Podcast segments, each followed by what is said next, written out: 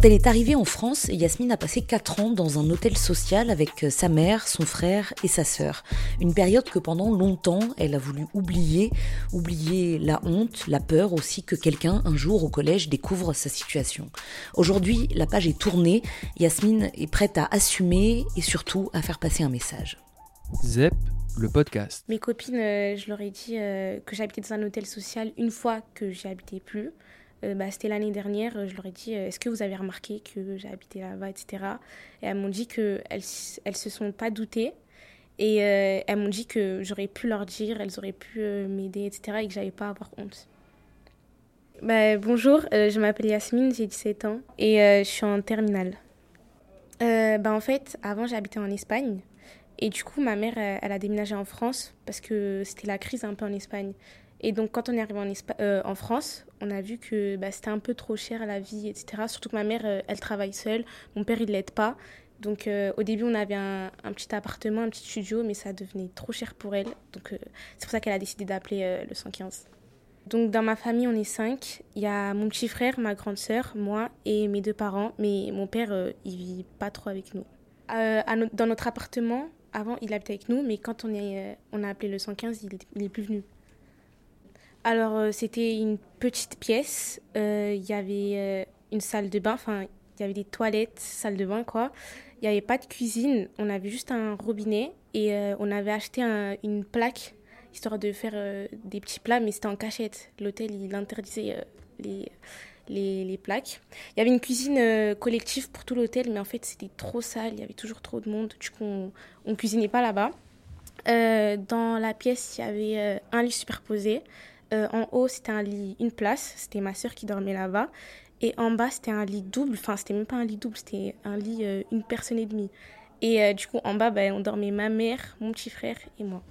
Euh, j'avais 11 ans, c'était de mes 11 ans à 15 ans. Euh, ma sœur, elle avait 16 ans, 17 ans. Mon petit frère, il avait, euh, je pense, 10 ans.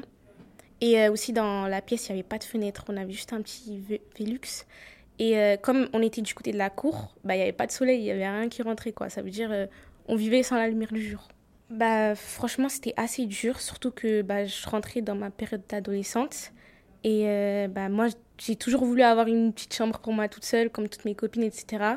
Et du coup, bah, c'était compliqué, surtout que j'avais pas d'intimité. Il y avait mon frère, ma mère, ma soeur.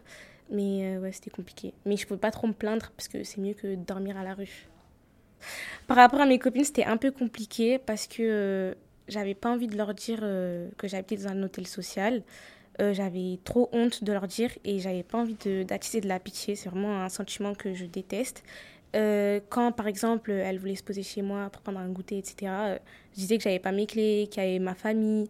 Et euh, quand on sortait des cours, par exemple, au lieu de faire le chemin avec elle, bah, je faisais tout un détour parce que si on passait devant chez moi, elles allaient voir que je vais dans un hôtel, vu que sur la porte, il y avait écrit un hôtel social en grand. je restais souvent, pour les devoirs, je restais souvent au, collège et au lycée. Du coup, je faisais des heures en plus, histoire de ne pas les faire chez moi, parce que c'était un peu compliqué. Bah, en vrai, c'est un peu bête, mais avec mon petit frère, euh, on s'ennuyait souvent. Du coup, on aimait souvent euh, monter les escaliers de l'hôtel, faire un cache-cache et toquer aux portes de tout le monde. Et ça, c'était vraiment marrant, mais voilà, c'est tout. Alors, euh, on avait un voisin, il était un peu. il avait un handicap. Et il se sentait vraiment hyper seul. Il nous racontait qu'il avait plus de famille, etc.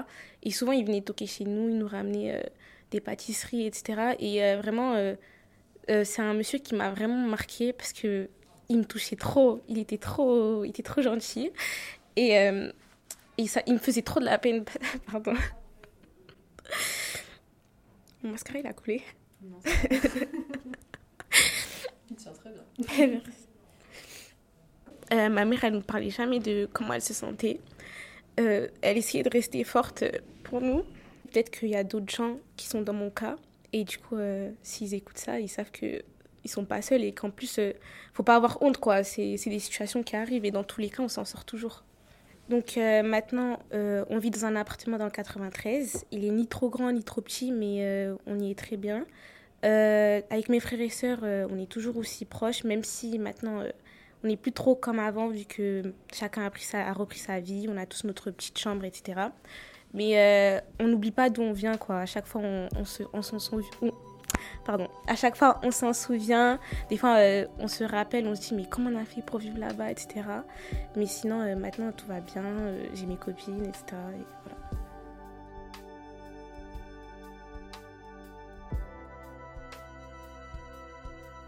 ZEP.media